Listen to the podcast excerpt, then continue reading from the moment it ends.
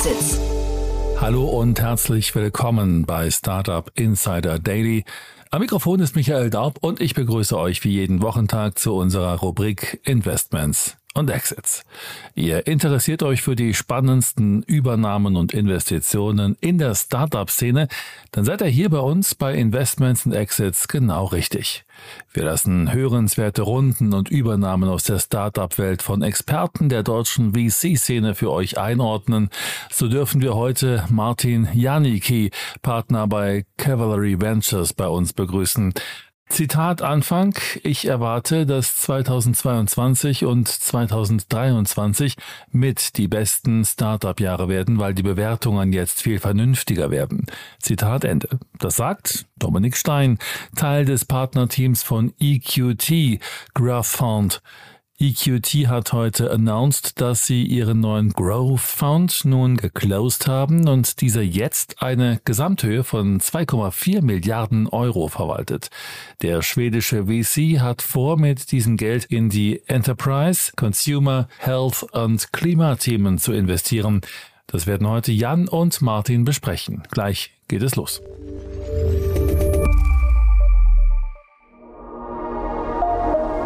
Werbung führst ein Team in einem Startup? Der Job ist eine echte Herausforderung für dich? Dann bist du bei Junto richtig. Bei Junto lernst du direkt anwendbare Frameworks von erfahrenen Top-Managern, die Firmen wie N26 oder Delivery Hero aufgebaut haben. Online, live, zwei Stunden pro Woche und im Austausch mit Leadern aus anderen Startups. Der nächste Start ist am 25. Oktober. Alle Infos in den Show Notes und auf www.junto.eu slash podcast. Junto schreibt man J-U-N-T-O. Das war die Werbung. Und jetzt geht es weiter mit Startup Insider Daily. Investments und Exits. Sehr schön, ja, ich freue mich. Martin Janicki ist wieder hier von Camry Ventures. Hallo Martin. Hallo Jan, immer wieder eine Freude. Ja, ich glaube auch. Und heute die Großen hier zu Gast. Äh, erst Camry Ventures, äh, über die wir kurz sprechen, oder beziehungsweise du stellst euch kurz vor und dann sprechen wir über einen ganz großen Fonds, der mich überrascht hat. Aber ja, vielleicht fangen wir an mit euch, oder? Ja, ganz genau. Also ich bin äh, Partner bei Camry Ventures. Wir sind ein in Berlin ansässiger VC-Fonds. Ich sage immer gerne, wir sind gerne der erste Investor in vielversprechenden Softwareunternehmen. Manchmal sind wir auch der zweite oder der dritte. Wir investieren jedenfalls sehr gerne früh und sind Überzeugungstäter. Das heißt, wir machen wenige ausgewählte äh, Investments im Jahr und geben uns Mühe, diese Unternehmen möglichst stark zu unterstützen. Mhm. Und vielleicht, also der ein oder andere Hörer hat schon gehört, aber vielleicht trotzdem magst du ein paar Namen doch mal nennen, dass man zumindest einordnen kann, ihr, ihr greift nicht immer daneben. Ja, genau. Also ein paar unserer, sage ich mal, älteren und bekannteren Investments sind unter anderem äh, McMakler, Forto, Planradar, Recce, äh, Brighter, ähm, wir, wir sind grundsätzlich ziemlich zufrieden mit unserem Portfolio. cool. Und äh, ja, ich habe ja gerade gesagt, äh, ein anderer Fonds hat mich heute total überrascht und ähm, das deswegen, weil die Zahl so gigantisch ist. Den Fonds selbst kennt man schon, ähm, hat auch einen Startup-Ableger. Jenny Dreier ist ja oft hier zu Gast, aber ähm, ja, ich erzähl du mal, also die, die Dimension ist schon gigantisch, oder? Ja, genau. Und zwar äh, dachte ich, dass wir heute mal ausnahmsweise nicht über ein Startup sprechen, sondern eben über einen Fonds. Und zwar hat gerade EQT Growth äh, bekannt gegeben, dass es seinen ersten Fonds mit knapp 2,4 Milliarden Euro geraced hat. Und äh, hierbei handelt es sich sozusagen um die Bekanntmachung des, des Final Close, denn äh, der Fonds selber ist bereits seit über einem Jahr investieren und, und hat bereits sieben äh, Investitionen getätigt. Äh, EQT selbst ist eine börsengelistete Investmentfirma mit etwa 90 äh, Milliarden Assets under Management. Das heißt, sie verwalten 90 Milliarden an, an Fremdinvestorengeldern. Das ist eine üppige Summe. Ähm, aber hauptsächlich ist der, glaube ich, Name bekannt und verbunden mit dem Private Equity Geschäft. Wie du gerade meintest, vor einigen Jahren haben sie auch einen europäischen VC-Arm aufgebaut und nun wird sozusagen, könnte, könnte man sagen, die Lücke zwischen den beiden Investmentstrategien mit dem Growth Fund äh, geschlossen. Der EQT Growth Fonds hatte ein Ziel von zwei Milliarden Euro, ähm, war überzeichnet und soll angeblich die größte Neuauflage eines europäischen Fonds sein. Also man spricht immer der erste Fonds in einer Strategie und es gab anscheinend noch keinen in Europa, der größer war als das. Äh, und das Ziel ist es, laut dem Team 50 bis 200 Millionen Euro Tickets in europäische Scale-Ups zu investieren, insbesondere in den Bereichen äh, Enterprise, äh, Consumer, Gesundheit und Climate Tech. Das könnte jetzt so bedeuten, die wollen so, keine Ahnung, 30 bis 50 Investments damit machen. Ne? Äh, haben wir so viele europäische Unternehmen, auf die das zutreffen könnte? Naja, wenn wir, wenn wir jetzt schauen, 50 bis 200 Millionen Tickets, äh, wird es wahrscheinlich typischerweise auf ja, etwas über 20, äh, 20 Investments hinauslaufen. Ach so, meinst du? Ähm, ja? mhm. Genau. Also, also meine, 100 im Schnitt, meinst du da 100 Millionen? Ja, oder? Würde, würde ich schätzen. Sicherlich äh, wird es vielleicht mal ein Ticket geben, wo erst 50, 60, 70 investiert werden. Dann wird in Folgerunden noch einmal äh, beigesteuert. Aber ich würde typischerweise bei Fonds erwarten, dass die Anzahl der Portfoliofirmen irgendwo zwischen, zwischen 15 und 30 liegt. Mhm. Und dieser Growth-Bereich, wir, wir, kennen das ja jetzt so ein bisschen aus den USA mit Tiger Global, da haben sich ja, oder, oder, oder ähnlichen Couture und so weiter, da haben sich ja dieses, hat sich ja der Bereich Private Equity und Growth irgendwie total vermischt. Das ist hier auch der Fall, glaube ich, ein bisschen, ne? Ja, genau. Also ich, ich glaube, dass das Timing natürlich von dem Final Close ist, ist vor allen Dingen interessant vor dem Hintergrund des aktuellen Marktumfelds. Und da was Startups angeht, Software-Startups insbesondere angeht, orientiert man sich eigentlich immer an den US-Aktienmärkten und dort speziell nach den irgendwie Enterprise B2B Multiples. Ähm, und wenn man das dann mal vergleicht, sind sie doch über die letzten Monate sehr, sehr stark gefallen.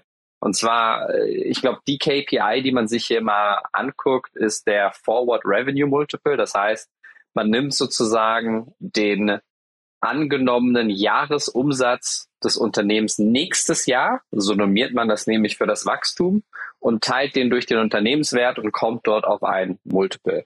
Ähm, der Langzeit-Median über die letzten Jahre war typischerweise sechs bis zehn Mal. Letztes Jahr lagen wir bei 15 Mal. Aktuell liegen wir bei fünf Mal. Das heißt, wir haben über die letzten neun bis zehn Monate ist die durchschnittliche Bewertung um zwei Drittel gefallen. Gleichzeitig ähm, hatten wir in privaten Growth-Runden noch einmal deutlich höhere Multiples als eben die in den Public-Märkten. Und mit deutlich höher meine ich, äh, war es gar nicht so unüblich, Firmen zu sehen, die Kapital aufgenommen haben auf Bewertung deutlich nördlich von 100 Mal Umsatz. Ja.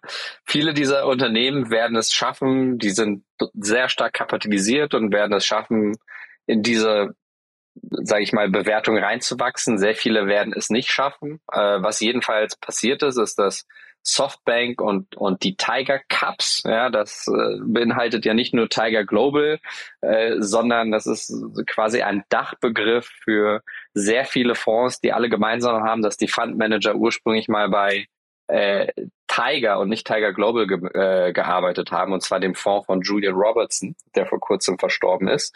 Ähm, und viele dieser eben Investoren sind, sind über die letzten zwei, drei Jahre extrem aggressiv in die privaten Märkte äh, nach vorn geprescht, haben sehr, sehr hohe Preise gezahlt ähm, sind jetzt wirklich ähm, sehr stark im Minus und ziehen sich äh, komplett aus dem äh, aus dem Markt zurück.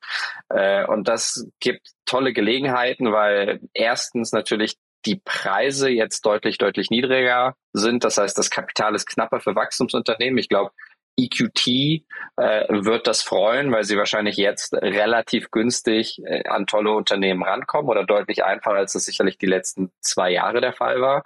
Plus hinzu, äh, ohne hier deutlich konkreter zu werden, ähm, unter der Hand sind, sind viele von diesen Fonds, die eben Crossover-Fonds waren, ziehen sich komplett aus dem Private Market Investing zurück und liquidieren ihre Portfolios quasi fast um jeden Preis. Ähm, das heißt nicht nur auf dem Primary-Markt, das heißt direkt das Kapital an Unternehmen zu geben, sondern auch dem Secondary-Markt äh, bestehende Investoren rauszukaufen, ergeben sich da, glaube ich, auf der Flughöhe, auf dem ein, ein EQT Growth agiert, äh, gerade wirklich potenziell sehr, sehr interessante Chancen.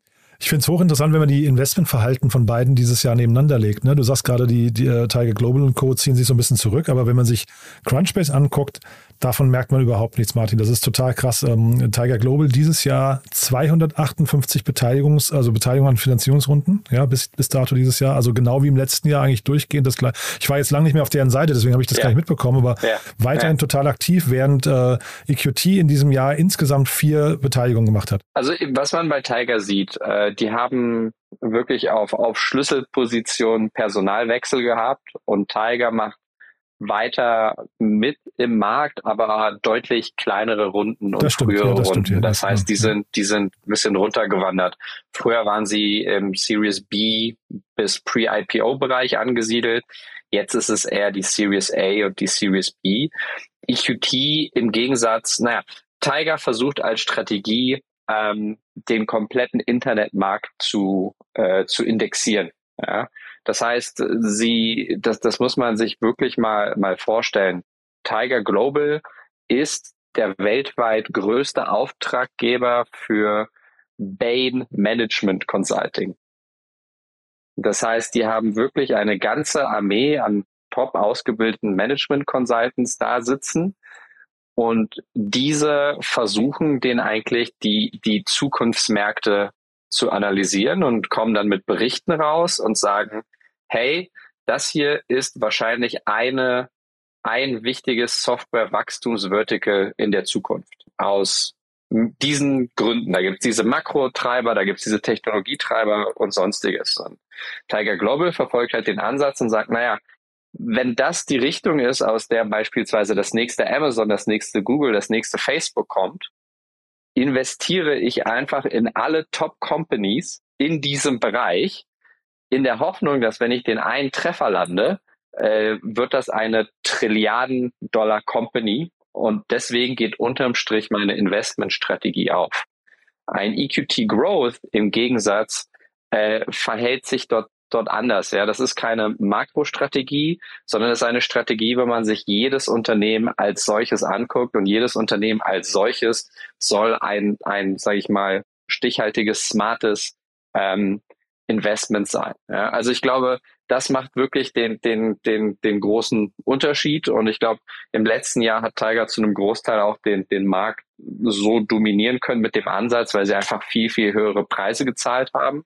Äh, aber ja, nur weil man einen höheren Preis zahlt, ist etwas nicht mehr wert, wie Warren Buffett äh, gesagt hat. Ja, kann der Klarna-Chef wahrscheinlich auch ein Lied von singen. Ne? Aber ähm, das heißt, vielleicht nochmal ganz kurz die Signalwirkung, die jetzt hiervon ausgeht. Also wir haben ja über die Tiger gesprochen, Tiger Globus dieser Welt. Wir haben also Softbank, ne, weil ich gerade Klarna sagte, das sind, sind ja alles so, so Themen, da gibt's jetzt sehr viele Neubewertungen. Ähm, geht jetzt hier von so einer Geschichte trotzdem eine Signalwirkung aus, würdest du sagen? Also weil heute hat Christian Miele zum Beispiel äh, äh auf auf LinkedIn veröffentlicht, Winter is coming, wir müssen uns auf harte Zeiten einstellen. Hat der nicht gewusst, dass EQT jetzt mit 2,5 Milliarden fast um die Ecke kommt? Ich glaube, ein EQT alleine kann, kann den kompletten Growth-Markt äh, nicht, nicht dominieren.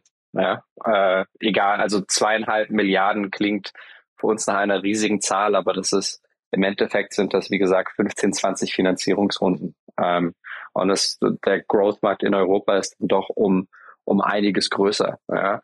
Das, das Problem mit Winter is Coming ist halt eben, dass, dass, dass viele frühfassige äh, VCs die letzten zwei Jahre sich für Genies gehalten haben, weil, weil die Portfolios unglaublich hoch bewertet wurden, weil, weil jede Company halt eben geraced hat auf hunderte Male äh, Revenue. Und selbst wenn man dann ein, jetzt nehmen wir an, ich habe jetzt Kapital aufgenommen zu einer Bewertung von, von 100 mal äh, Revenue, aber der, der Public Markt ist bei fünfmal Revenue. Dann nehmen wir an, ich wachse jetzt das eine Mal, eine Jahr 3x, dann geht mein Multiple runter um auf, auf 33, ja. Dann wachse ich nochmal 3x, dann geht mein Multiple runter auf, auf 11, dann wachse ich nochmal mit 3x und dann bin ich da. Ne? Also das heißt, ich muss mich mit dem Geld, was ich aufgenommen habe, mehr als verzehnfachen und mein Runway muss so lange reichen, nur um meine bisherige Bewertung halten zu können. Und das ist, das ist unglaublich schwierig. Ja, da sind wir einfach, letztes Jahr haben sich da einfach Leute ein bisschen weit aus dem Fenster ge äh, gelehnt und ich glaube, das wird jetzt äh, dieses Jahr an vielerorts Leute einholen. Ich glaube, EQT selbst ähm, steht eher für, für eine Art deutlich ja, defensiveres äh, und klassischeres Growth Investing. Ja. Also ich schätze mal, äh, ohne jetzt genaueres zu wissen, aber EQT muss sich letztes Jahr bei vielen Prozessen zurückgehalten haben, einfach weil die Preise denen zu hoch waren im Markt.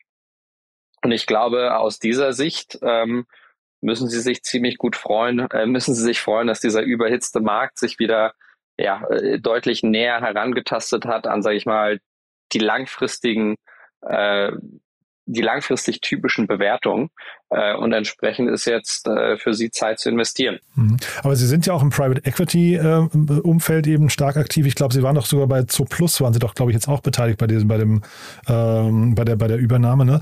Äh, ist das hinterher eine Assetklasse, die mit Venture Capital jetzt konkurriert? Wie, wie siehst du das eigentlich, Martin? Oder, oder sind das zwei komplett verschiedene Felder?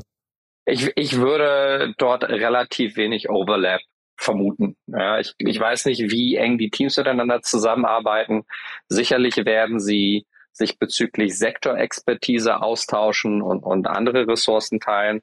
Aber typischerweise handelt es sich bei Private, Private Equity Transaktionen um Mehrheitsübernahmen. Das heißt, die Kontrolle des Unternehmens wechselt.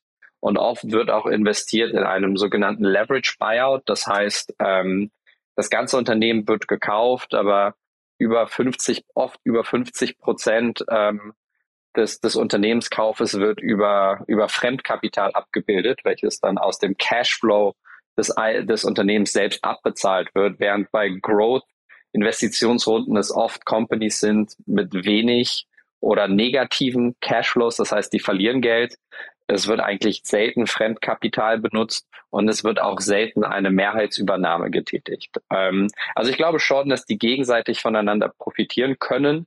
Ich glaube aber nicht, dass die sehr stark kollaborieren oder auch einander auf den Füßen herumtreten.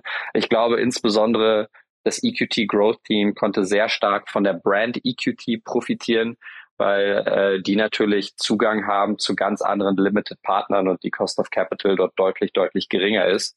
Das heißt, der Name EQT muss den sicherlich deutlich Rückenwind gegeben haben beim Fundraise. Mhm. Heute Nachmittag in der Folge kommt Niklas Hebborn von Freigeist Capital, mit dem habe ich auch noch mal kurz über die Marktsituation gesprochen. Der sagte natürlich, äh, wie viele andere auch, es, wir haben einfach zu wenig äh, Later Stage VCs in Deutschland. Jetzt ist das aber hier, also er sagte auch Europa dann irgendwie, jetzt ist das zwar Europa, aber es ist halt eben Schweden. Warum haben wir sowas nicht in Deutschland? Hm, hm. Ja, ich, ich würde tatsächlich äh, nochmal noch mal einen Schritt zurückgehen und, und fragen, was bedeutet eigentlich europäisches Kapital? Ja, und okay. wieso wollen wir europäisches Wachstumskapital überhaupt als solches haben. Ja. Ich glaube, wenn wir von Wachstumskapital und, und Startups und Unternehmenswachstum als solchem sprechen oder einem Ökosystem, gibt es ja eigentlich sozusagen eine Wertschöpfung auf, auf grob drei Ebenen, würde ich das jetzt mal einteilen. Ja.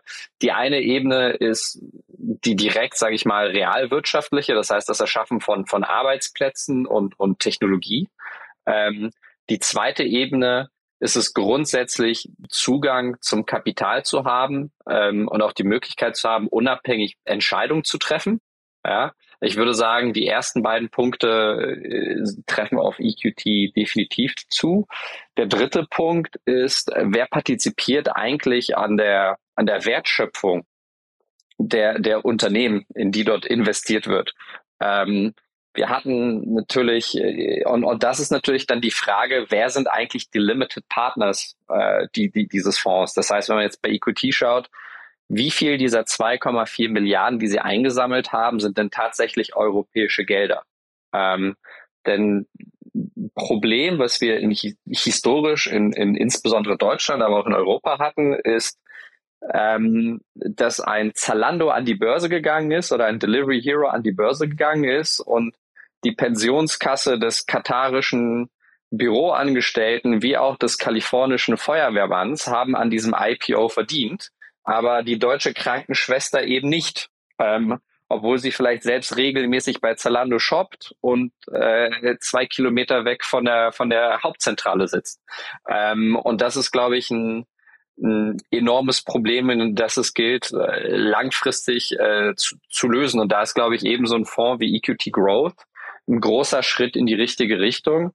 Aber es ist auch kein vollwertiger Schritt. Also das heißt, es braucht nicht nur mehr solcher Fonds, sondern man muss da auch unter die Haube schauen und, und gucken, was eigentlich in so einem Fonds drin ist. Mhm. Ja, das ist aber jetzt hochspannend, Martin, muss ich sagen. Also ohne das jetzt zu sehr vertiefen zu wollen, aber wenn wir so Fonds, ich glaube, äh, Creandum zum Beispiel hatte mir der, der Simon hier mal erzählt, die hatten, glaube ich, einen äh, 9x, also das heißt eine Verneunfachung äh, vom Multiple her. Wenn da jetzt, äh, ich sag mal, ein 500 Millionen Fonds ähm, äh, dann irgendwie 4,5 Milliarden nach der Logik zurückspielt, wenn ich das jetzt richtig verstehe, dann wäre das ja quasi Kapital, das eigentlich in Deutschland bleiben könnte. Oder also Creandum ist jetzt, das ist jetzt vielleicht nicht das beste Beispiel, weil es kein äh, deutscher Fonds ist, aber sagen wir, es wäre ein deutscher Fonds. aber der von, von ausländischen Limited Partnern ähm, äh, finanziert wird, dann hat das ja fast auf der abstrakten Ebene so ein bisschen was wie äh, Foxconn und Apple. Ne? Dann sind wir plötzlich die Startup-Szene eigentlich auch nichts anderes als eine Werkbank für die äh, äh US- und kanadischen und Katar-Investoren. Und eben, das ist halt die Frage, auf, auf welcher dieser drei Ebenen der Wertschöpfung man das Ganze betrachten möchte. Mhm. Ja, am besten auf alle drei, oder? Selbstverständlich. Also ich kann selber aus unserem eigenen Fundraise, der ja noch äh, fortlaufend ist, erzählen, dass äh, das Interesse, was wir von, von ausländischen Investoren erfahren in unseren Fonds, mindestens genauso groß ist wie das einheimische Interesse. Ähm, und das hat, glaube ich, zwei Gründe. Ja. Äh, der eine Grund ist, dass es einfach in Deutschland für Pensionskassenversicherung, Banken sehr schwierig, wie auch teilweise gar nicht möglich ist, ähm, Geld in die Assetklasse Venture Capital anzulegen, weil sie als zu risikoreich angesehen wird. Ähm, andererseits glaube ich, sind wir Deutschen auch nicht optimistisch genug über unsere eigene Zukunft. Ja, und ich glaube, genauso, das muss man noch schauen. Wir waren vor 100, 150 Jahren an der Vorfront der Industrialisierung und bis heute profitieren wir davon, dass wir heimische Unternehmen haben wie Volkswagen, Mercedes-Benz und Siemens. Ähm, die, die, die Digitalisierungswelle haben wir zu einem zu einem großen Teil, glaube ich, verschlafen. Ja, keins der relevanten großen digitale Unternehmen äh, kommt aus Europa und mit relevant meine ich tatsächlich Größenordnung Facebook, Apple, Amazon, Alphabet beziehungsweise Google. Ähm, ich glaube, wir haben das Talent. Wir haben jetzt mit dem Fortschreiten der EU zunehmend einen einheitlichen Markt. Wir haben Leute, die hier wirklich was bewegen wollen. Es ist natürlich schade, dass selbst wenn wir mit dieser großen Mission erfolgreich sind, wir am Ende eigentlich Unternehmen bauen, die dann trotzdem den Ausländern gehören. Das ist schon, äh, also das hat nochmal das Potenzial, glaube ich, fast für einen eigenen äh, ausführlichen Podcast, weil da, da steckt schon viel Pulver drin, finde ich, wo man auch echt nochmal ran muss. Ähm, die Frage ist immer, wer, wer soll das hören, damit es auch, damit es sich auch ändert, ne? Weil die Probleme sind ja auch bekannt. Ja, ich glaube, was das Thema angeht, äh, kannst du sicherlich nochmal mit dem Christian Miele sprechen. Ähm, ich glaube, das ist, das ist einer der ganz großen wunden Punkte, äh, den er immer wieder mit dem äh, Bundesverband deutscher Startups anspricht. Vielleicht Martin nochmal so, so ganz kurz als letzte Frage, ist ein bisschen anderes Thema. Du hast ja vorhin gesagt, es gibt Fonds, die äh, Schwierigkeiten äh, oder vielleicht so ein bisschen geerdet wurden jetzt, weil sie gedacht haben, eine Zeit lang, sie haben das Spiel besser verstanden als alle anderen, weil die Bewertung so durch die Decke ging. Laufen wir Gefahr, dass es da irgendwann auch Konsolidierungen gibt im äh, VC-Bereich? Ähm, ich, ich weiß nicht, das ist sehr schwierig zu prognostizieren. Ähm, es war, glaube ich, so die Situation auf Englisch sagen, äh, sagt man, the rising tide lifts all boats. Ja. Ähm, und äh, die Fundzyklen sind teilweise sehr, sehr lang, zehn Jahre plus. Ein Fonds geht Fundraisen alle zwei bis drei Jahre. Das heißt, das wird eine Zeit dauern. Ich glaube nicht, dass es jetzt unbedingt zu einer Welle von, von äh, großen, sag ich mal, von dem großen Fundsterben kommen wird. Ähm, ich glaube aber, es wird zu einer Korrektur kommen, insofern, als dass viele nicht mehr einen außerirdisch guten Job machen, sondern einen soliden Job machen. okay. Was ja auch in Ordnung ist, ne? Was ja auch in Ordnung ist. Solange die Investoren happy sind, ähm, geht das geht's munter weiter. Ich habe nur äh, irgendwie, glaube ich, noch nie gesehen, dass sich äh, Fonds äh, mergen oder sowas. Ne? Deswegen habe ich gedacht, das müsste jetzt eigentlich die Zeit, müsste das so mitbringen, dass auch in dem Bereich zumindest mal Gespräche geführt werden. Ja, ja ich glaube, ich glaube, Fonds mergen macht wenig Sinn, weil da gibt es üblicherweise nicht so viel zu mergen. Ähm, was man aber dann doch sieht, ist, dass auf Partnerebene relativ viel abgewandert wird. Ähm, soll heißen, General Partner wechseln von einem Fonds in den anderen, gründen einen eigenen Fonds. Der Generationswechsel, der vielleicht ohnehin anstand, wird vielleicht eine Fondsgeneration nach vorne gezogen. Ähm, also da, da sind dann Firmen im Wandel, aber das heißt nicht zwangsläufig, dass dass Firmen sterben oder Firmen mit anderen zusammen mhm. fusionieren. Also super, Martin. Das war, ein, ich finde, das war ein toller Anlass heute, um mal so, ich, also ich fand es mutmachend, ja, ich weiß nicht, wie du es siehst, aber ich finde, das ist ein schönes Signal, zumindest für den Standort Europa. Ich finde diese drei Ebenen, die du genannt hast vorhin, die muss man sich echt noch mal ein bisschen auf der Zunge zergehen lassen, ein bisschen drauf rumkauen und überlegen, wie kriegt man vor allem diese Partizipation an der Wertschöpfung, äh, hinterher, an dem Wertschöpfungsgewinn, wie kriegt man den noch nach, nach Europa oder nach Deutschland verlagert, ja, also. Nein, also hundertprozentig. Also wir sind wir investieren ja deutlich früher als EQT Growth. Wir sind auf dem Seed, Pre-Seed-Bereich, sind wir weiterhin sehr enthusiastisch. Wenn wir uns unser bisheriges Portfolio schauen und uns dort auch die Bewertung, Bewertungslevel anschauen, sind wir sehr, sehr enthusiastisch, dass wir dort nicht unter die Räder geraten. Ja, ich glaube, das, was wir bisher getan haben, ich klopfe mal hier aufs Holz, ja, ist aber wirklich äh, sehr, sehr werthaltig. Und ja, was die, was die äh, Limited Partner Front angeht, sind wir gerade auch, auch noch dabei. Also das heißt, das, worüber wir hier sprechen, äh, lebe ich so aktuell wie heute hatte ich alle, hatte ich in allen drei Töpfen meine Finger tief drin. Äh, und ich bin guter Dinge. Cool.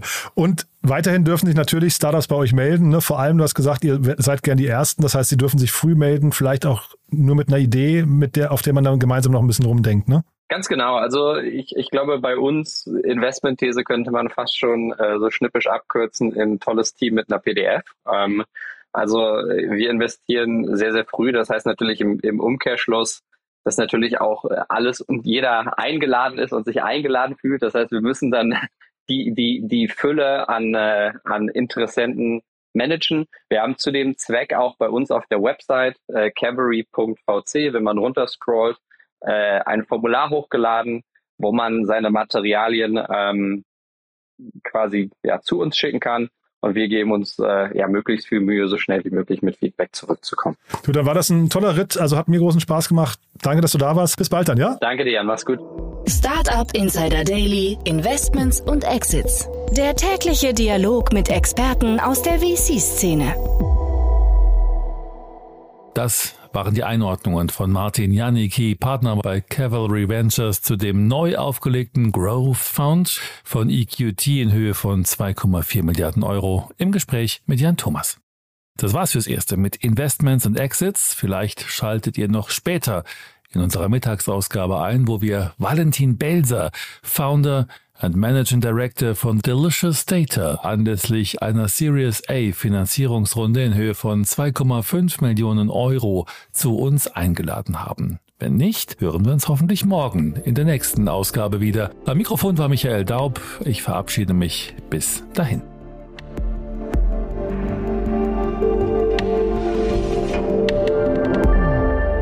Das war Startup Insider Daily, der tägliche Podcast der deutschen Startup-Szene. Falls dir der Podcast gefallen hat, gib uns doch bitte 5 Sterne bei Apple Podcast und hinterlasse eine kurze Rezension. Damit hilfst du uns, diesen Podcast bekannter zu machen. Und natürlich freuen wir uns, wenn du deinen Freunden, Bekannten und Kollegen von diesem Podcast erzählst. Abonniere Startup Insider Daily noch heute auf Spotify, Apple Podcast oder Amazon Music oder in deiner Lieblings-Audio-App.